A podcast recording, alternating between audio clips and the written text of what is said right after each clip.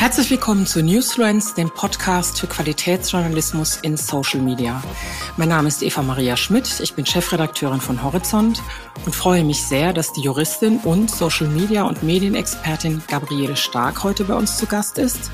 Mit ihr werden wir unter anderem über Datenschutz sowie Urheber- und Leistungsschutzrecht für Angestellte und frei medienschaffende Journalistinnen sprechen.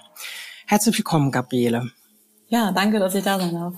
Gabriele ist promovierte Volljuristin und hat sich auf Urheberrecht und Medienrecht einschließlich des Presse- und Äußerungsrechts, Film- und Musikrechts spezialisiert.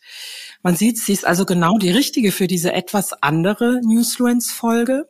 Etwas anders deshalb, weil wir diesmal nicht mit einer Journalistin beziehungsweise einem Journalisten sprechen, sondern eben mit einer Juristin. Und auch der Ablauf ist diesmal ein bisschen anders. Wir teilen uns den Podcast auf, statt wie üblich am Schluss die letzten fünf Minuten zu nutzen, um ganz konkrete Tipps und Tricks zu erfragen, teilen Mandy und ich uns heute einfach die Fragen insgesamt auf. Wer den Podcast regelmäßig hört, kennt Mandy scheinbar bereits.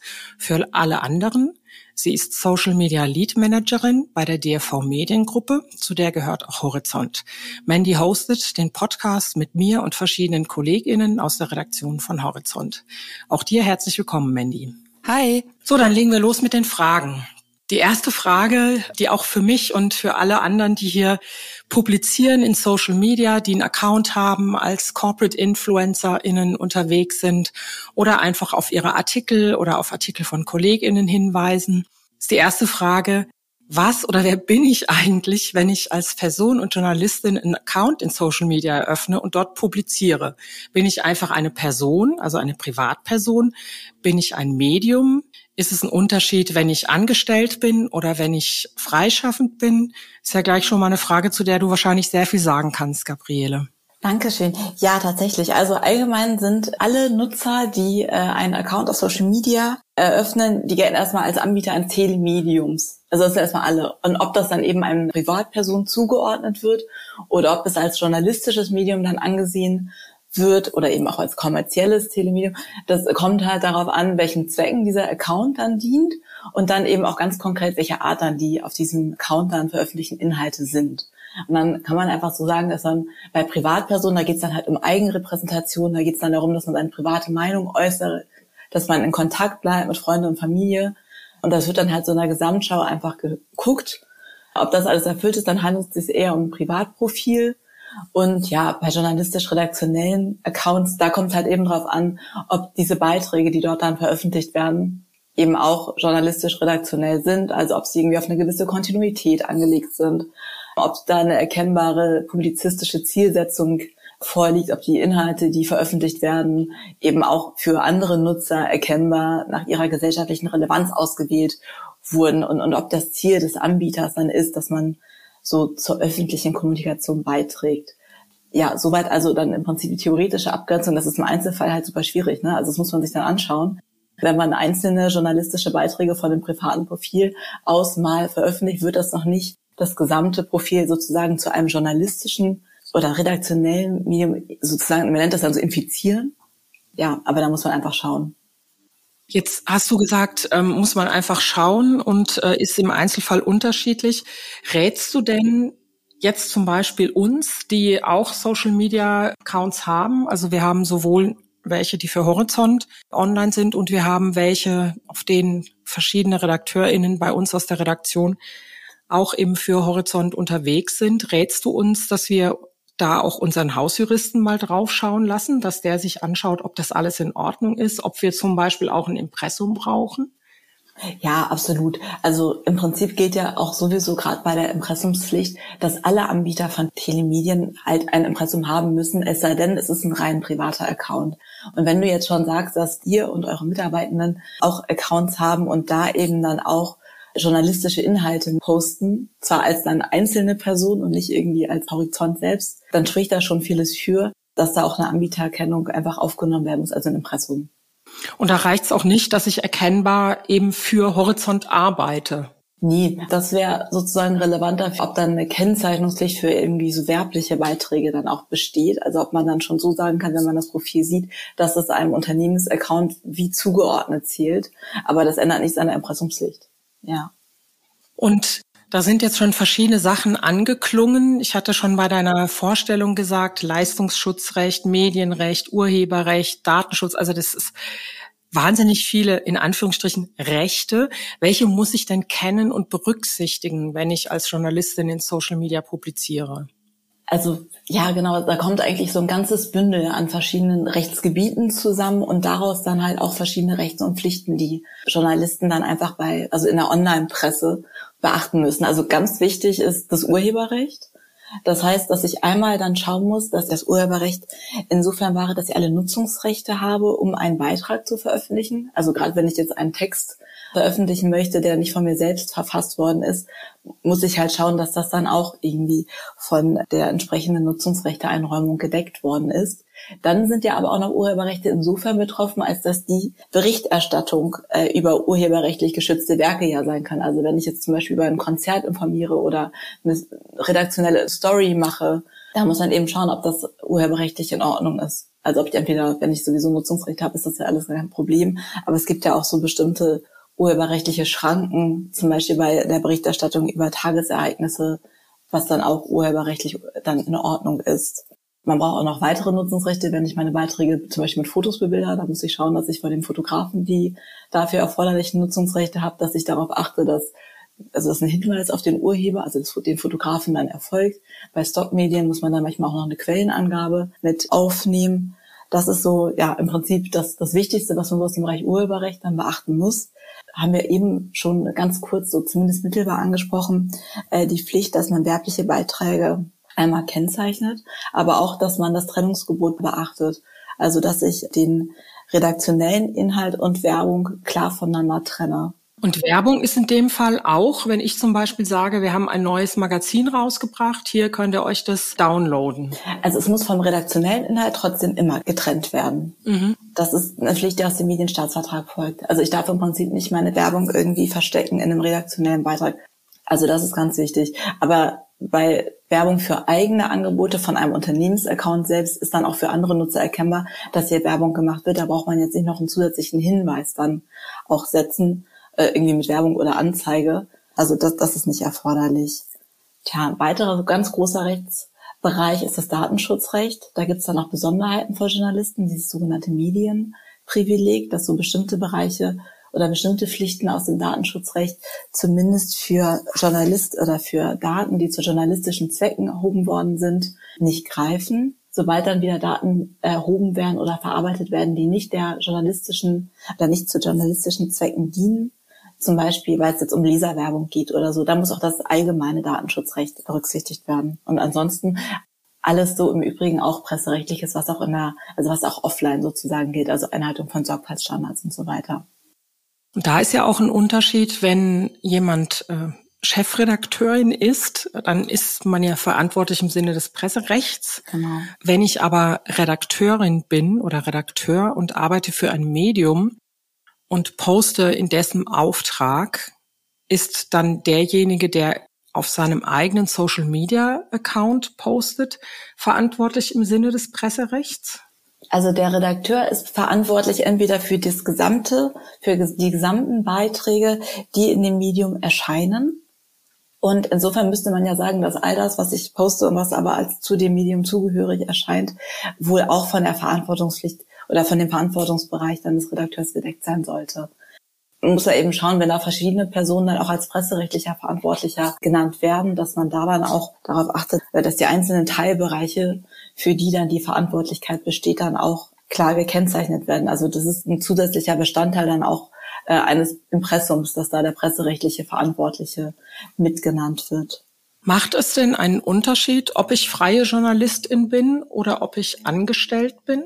Absolut. Also was die Einhaltung der journalistischen Sorgfaltsstandard geht oder die Anforderungen an die inhaltlichen Beiträge, die sind grundsätzlich jedenfalls gleich.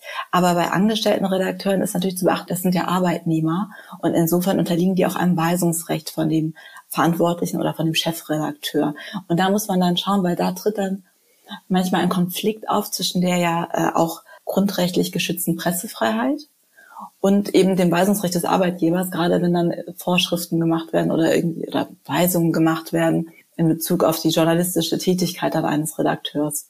Und da muss man eben schauen, weil dieses Weisungsrecht ist dann gerade in diesem Bereich nur eingeschränkt. Das heißt, müsste ich das vorher klären mit meinen Redakteuren, ob sie im Namen quasi als äh, Vertreter der Redaktion publizieren oder nicht und was sie da tun oder lassen sollen. Ja, genau. Aber die journalistische Tätigkeit darf davon eben nicht eingeschränkt werden. Also der, oder dem kann eben nicht gesagt werden, so hör mal zu, du vertrittst jetzt die und die Meinung in deinem Beitrag. Okay. Mhm. Das funktioniert nicht. Und was kann denn schlimmstenfalls passieren, wenn Verlagshäuser und Sender sich nicht mit Datenschutz und Urheberrecht auch in sozialen Netzwerken befassen? Tja, also für beides gilt, das kann richtig teuer werden äh, und unangenehm und ähm, ja, aufwendig. Also zum Einzelnen ist es so bei Verstößen äh, gegen das Urheberrecht, da kann man dann auf Unterlassung in Anspruch genommen werden. Dann ähm, gegebenenfalls Zahlung von Schadensersatz, man kann kostenpflichtig abgemahnt werden. Dann daneben kommen dann auch noch Ansprüche in Betracht dann des Betroffenen von der Urheberrechtsverletzung auf Rückruf. Tja, und wenn der Verstoß in einem Verlagshaus oder von, in einem Sender von einem Mitarbeiter begangen wurde, dann haftet auch der Inhaber des Unternehmens. Ja, das ist also nicht gut. Und daneben gibt es dann sogar in besonders schwerwiegenden Fällen auch strafrechtliche Risiken. Also von daher ist das ist unglaublich wichtig, dass man sich um eine lückenlose Rechtekette, also diesen Chain of Title, unbedingt bemüht, bevor man urheberrechtlich geschützte Werke mitnutzt. Ähm, Tja, und Verstöße gegen das Datenschutzrecht können ebenfalls Schadensersatzansprüche der Betroffenen auslösen und zumindest soweit die Datenschutzbehörden und die Datenschutzgrundverordnung dann auch anwendbar ist, da kann dann auch Bußgelder folgen. Ja. Und jetzt haben wir die ganze Zeit über das gesprochen, was ich oder eine andere Redakteurin, Redakteur aus, äh, aus Redaktionen veröffentlicht. Was ist denn mit dem, was quasi unter meinem Beitrag in den Kommentaren passiert? Es ist ja gerade in Social Media oft so, dass an bestimmten Themen sich wirklich wilde Diskussionen entzünden. Und es kann ja auch sein, je nachdem, welches Thema das betrifft, dass es sehr wild und unangenehm wird. Inwieweit ist denn derjenige, der den ursprünglichen Post abgesetzt hat, dafür verantwortlich? In jedem Fall verantwortlich bleibt der Verfasser des Posts das ist ja klar. Der macht sich ja jedenfalls strafbar oder jedenfalls haftbar. Tja, und dann kommt es auch an, also wenn das ein Blog ist und man selber der Anbieter dieses Mediums ist, auf dem dieser Beitrag gepostet wurde, oder dieser rechtsverletzende Kommentar, dann muss ich halt, zumindest wenn ich darauf aufmerksam gemacht werde oder es selber sehe, äh, diesen Beitrag runternehmen nennt man dann Notice and Takedown Verfahren. Wenn man jetzt selber Nutzer ist auf einem sozialen Netzwerk und selbst gar nicht die Möglichkeit hat, einen solchen Beitrag zu löschen, würde ich mich in jedem Fall klar davon distanzieren und auch den, die, die Social Media Plattform auf den rechtswidrigen Beitrag aufmerksam machen, um auch insofern möglichst schnell eine Entfernung des Beitrags zu bewirken.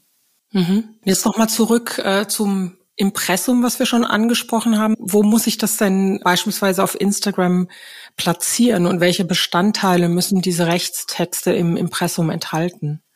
Also allgemein, das, das gilt für alle, muss ein Impressum klar und eindeutig erkennbar sein, es muss unmittelbar erreichbar sein und es muss auch ständig verfügbar gehalten werden. Das heißt, bei Online-Medien, da gibt es diese Zwei-Klick-Regelung. Das heißt, ein Impressum darf maximal zwei Klicks entfernt sein und es muss auch für den Nutzer erkennbar sein, wohin diese Links führen. Bei Instagram ist das so, dass kein extra Feld vorgesehen ist, wie zum Beispiel auf Facebook, wo man als Anbieter sein Impressum hinterlegen kann. Und deswegen empfehlen wir, in der Profilbeschreibung einen Link zum Impressum zu setzen, also der aufs Impressum führt. Und diesen Link würde ich auch schon so irgendwie kennzeichnen, irgendwie Impressum Doppelpunkt und dann halt den entsprechenden Link. Ja, also nicht ausreichend wäre es zum Beispiel Info zu schreiben. Da gibt es auch Rechtsprechung zu, dass das nicht in Ordnung ist. Manche verwenden dann Imprint, weil sie meinen, das klingt irgendwie cooler. Das ist aber auch nicht sicher, ob das dann ausreicht. Also Impressum ist Impressum. Von daher, da würde ich einfach auch dann bei dem Wording bleiben. Okay, ähm, du hattest mich ja auch noch gefragt, welche Bestandteile denn das Impressum bei Online-Journalisten hat. Und äh, die Anforderungen ergeben sich eben aus dem Telemediengesetz und aus dem Medienstaatsvertrag. Und das sind dann Name und Name des Anbieters, das heißt bei natürlichen, also normalen, Anführungszeichen, also Menschen, natürlichen Personen der vollständige Vor- und Nachname, bei juristischen Personen, also Gesellschaften wie, wie bei einer GmbH oder bei einer UG, sind das dann eben, ist es die korrekte Firmierung und der Name des äh, gesetzlichen Vertreters sowie die Rechtsformregistrierung und der Sitz. Dann ist noch wichtig, dass die Umsatzsteueridentifikationsnummer mit aufgenommen wird. Man braucht die Postanschrift, dann Kontaktdaten, zum Beispiel die E-Mail-Adresse. Man findet oft noch einen Hinweis auf den Kundenservice und eine Telefonnummer. Dann ähm, muss man Angaben machen zur Zulassungs- oder Aufsichtsbehörde, wie zum Beispiel bei YouTube-Anbietern, bei Inhabern von YouTube-Kanälen. Da braucht man dann eben oder muss man eben dann die äh, zuständige Landesmedienanstalt nennen. Und dann eben auch ganz, ganz wichtig ist dann der Name des Verantwortlichen in, in presserechtlicher Hinsicht dann, also das ergibt sich dann das 18.2 Medienstaatsvertrag. Genau. Und wenn man mehrere Verantwortliche hat, da muss man eben kenntlich machen äh, im Impressen, wer für welchen Teilbereich des Dienstes zuständig ist, also für welches Ressort zum Beispiel. Jetzt nehmen wir mal an, ähm, viele unserer ZuhörerInnen haben jetzt kein Impressum auf LinkedIn integriert oder es ist nicht rechtskonform aktualisiert und sie oder er wird abgemahnt. Wie geht man mit einer solchen Abmahnung um? Also wenn man eine Abmahnung bekommt, dann sollte man sie in der Regel zuerst einmal einem Rechtsanwalt geben. Denn oft stammen Abmahnungen entweder selbst von Rechtsanwälten oder aber irgendwie von, von Verbraucherschutzvereinen oder anderen, die aber auch juristisch beraten sind. Und der Rechtsanwalt, der wird dann erstmal prüfen, ob diese Abmahnung überhaupt berechtigt ist, ob überhaupt ein Verstoß zum Beispiel gegen die Impressumspflichten besteht und was auch dann die Konsequenzen in rechtlicher Hinsicht dafür wären. Also gerade auch bei der Impressumspflicht auf LinkedIn da ist ziemlich umstritten, was die Rechtsfolgen davon sind. Also ob ein Verstoß gegen Impressumspflicht nach LinkedIn auch einen Mitbewerber zum Beispiel dazu berechtigen kann, eine Abmahnung auszusprechen. Ähm, genau. Und jetzt äh, meine letzte Frage, dann übernimmt Mandy. Die Plattformen, die haben sich ja alle aus bekannten Gründen rechtlich in Irland zum Beispiel angesiedelt. Gilt trotzdem bei allem das Deutsche, also das in deutsches Recht übersetzte Recht bei diesen ganzen Fragen? Es ist ja oft auf europäischer Ebene geregelt. Ja, das stimmt. Aber wenn Sie Ihre Dienste oder wenn sich Ihre Plattform an deutsche Nutzer oder deutschsprachige Nutzer richtet, dann unterliegen Sie auch den inländischen Vorschriften. Also das ist dann kein Freibrief. Okay, Mandy, du hast das Wort. Ja, vielen Dank. Jetzt haben wir uns damit beschäftigt, wie wir die Daten unserer FollowerInnen EU-konform schützen.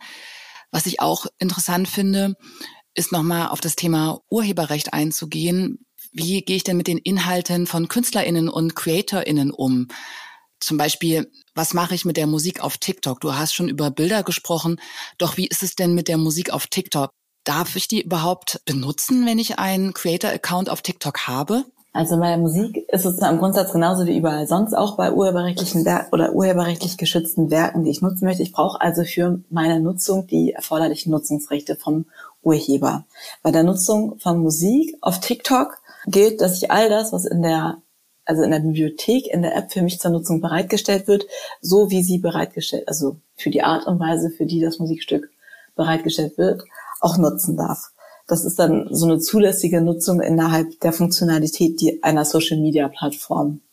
Das heißt, wenn ich mir, wenn ich einen Account habe und in der Bibliothek Songs für kommerzielle Nutzung zum Beispiel auswähle, dann kann ich diese Nutzung mich darauf verlassen, dass TikTok sich um die Einholung der erforderlichen Rechte gekümmert hat. Okay, dann ist ja noch ein besonderer Fall diese Stitch-Funktion auf TikTok. Ist denn die Verwendung problematisch? Also für alle Hörenden, die diese Funktion noch nicht kennen, mit Stitches kann ich zum Beispiel andere Videoclips von anderen erstellenden NutzerInnen in mein eigenes Video einbauen. Das ist wie sozusagen ein Zitat.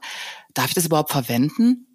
Also zur Stitch-Funktion gibt es noch keine Rechtsprechung, obwohl es ja diese Funktion von TikTok, glaube ich, schon seit über zwei Jahren gibt. Mhm. In urheberrechtlicher Hinsicht halten wir aber die Risiken eben bei der Nutz- oder bei dem Gebrauchmachen von dieser Funktion für gering. Und das liegt einfach daran, dass TikTok-Nutzer sich bei Anmeldungen auf TikTok mit den Nutzungsbedingungen einverstanden erklären. Und in den Nutzungsbedingungen steht eben drin, dass die Nutzer einverstanden sind, dass ihre Inhalte von TikTok selbst genutzt werden, aber auch von anderen Nutzern genutzt werden. Da werden im Prinzip dann Nutzungsrechte eingeräumt.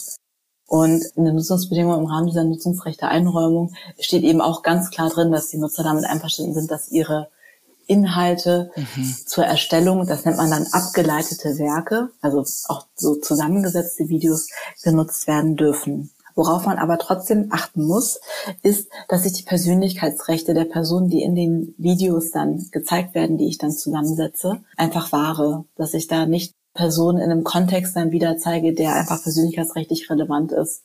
Da sollte man dann eine vorherige Einwilligung einholen. Sollte man sowieso immer machen, wenn man sich nicht sicher ist, ob eine Person damit einverstanden sein könnte. Okay, das heißt, ich schreibe da einfach eine Direktnachricht und frage, darf ich dein Video stitchen? Ja, genau. Also zumindest, wenn man sich nicht sicher ist, ob man es darf, dann sollte man es in jedem Fall machen. Gibt es noch irgendein Recht, auf das ich achten muss, wenn ich TikToks erstelle und publiziere? Also ich brauche immer alle Einwilligung von Personen, die ich auf meinen Videos zeige. Und gegebenenfalls brauche ich eben auch die Nutzungsrechte dann von Creatoren, wenn ich äh, Beiträge von Dritten nutze. Also viele Unternehmen beauftragen jetzt zum Beispiel dann auch Creator mit der Erstellung von Beiträgen. Da muss ich einfach schauen, dass ich alle Nutzungsrechte daran mir einräumen lasse und zwar möglichst zeitlich, räumlich und auch inhaltlich unbeschränkt. Wenn die Nutzungsrechte zeitlich nur beschränkt eingeräumt werden an den Beiträgen, muss ich halt schauen, dass die Beiträge entweder nach Ablauf der Nutzungsdauer überall gelöscht werden oder aber ich halte vertraglich fest, dass ich aber nach dem Ablauf äh, die Beiträge nicht löschen muss, aber dann vielleicht einfach nicht nochmal erneut darauf hinweisen darf oder sie auch nicht weiter einstellen darf. Ansonsten werbliche Beiträge, also das heißt, wenn ich jetzt als Unternehmer Werbung für andere Unternehmen mache, also für mein eigenes Unternehmen muss ich nicht kennzeichnen, Werbung für andere Unternehmen muss ich eben als Werbung kennzeichnen. Bei Gewinnspielen muss ich Teilnahmebedingungen zur Verfügung stellen. Das ist auch etwas, das, was ganz wichtig ist und was oft falsch gemacht wird. Allgemein, ich darf nichts Rechtswidriges oder irgendwie Gesetzeswidriges posten. Ja, also da muss man natürlich dann schauen, dass man keine rechtsverletzenden Inhalte zeigt. Und man sollte natürlich auch, das, das steht so ein bisschen neben dann der Rechtslage, aber ist ja gerade auch derzeit extrem gegenwärtig, dass man so gesellschaftspolitische und kulturelle Entwicklung mit im Blick hat und dass man auch bei sensiblen Themen einfach ja dann auch mit der erforderlichen Sorgfalt herangeht mhm. und dann gegebenenfalls auch nochmal die Creator sensibilisiert. Also zum Beispiel Themen aus dem Bereich Umweltschutz, Klimaschutz. Da ist ja schon ein großes Konfliktpotenzial drin. Gabriele, du hast ja, also wir merken jetzt ja einfach, ähm, du hast auch gemeint, diese Stitch-Funktion gibt es schon zwei, Jahr, zwei Jahre. Man merkt, Medienrecht ändert sich schnell. Wo können sich denn Medienschaffende regelmäßig up-to-date halten? Ähm, ja, tatsächlich, Medienrecht ändert sich wahnsinnig schnell, weil wir auch immer wieder neue technische Funktionen haben, neue Plattformen und da dann das Recht manchmal so ein bisschen hinterherhinkt, sich aber trotzdem ja rechtlich dann immer wieder neue Fragen stellen. Ja, also sinnvoll sind auf jeden Fall, dass man sich in dem Bereich regelmäßig fortbildet dass man Fortbildungsveranstaltungen besucht und sich einfach kompakt auch erklären lässt, wie veränderte rechtliche Rahmenbedingungen beachtet werden müssen, was sich daraus für Konsequenzen ergeben für die tägliche Praxis. Und ansonsten kann ich Sie auch dazu einladen, dass Sie unseren Blog lesen, äh, auf dem wir ganz äh, viele Beiträge zu allen möglichen Rechtsthemen, aber eben auch viel im Medienrecht dann veröffentlichen und dann auch über so aktuelle Entwicklungen und auch Gesetzesänderungen oder auch wichtige Rechtsprechung informieren. Gabriele, wie heißt euer Blog? Kannst du das an der Stelle noch einmal sagen? Der heißt CMS Bloggt. Okay, vielen lieben Dank. Gerne. Eva, ich übergebe wieder an dich. Ja, gut, dass das Wort CMS fiel. Das ist nämlich die Kanzlei, für die Gabriele arbeitet, habe ich am Anfang vergessen zu sagen. Aber damit ist es hier auch getan. Und äh, allen da draußen vielen Dank fürs Zuhören. Vielen Dank für die Infos, Gabriele. Das Gespräch haben wir am 12. September aufgezeichnet. Damit ihr keine Folge verpasst, abonniert unseren Podcast bei Apple Podcasts oder folgt uns auf Spotify.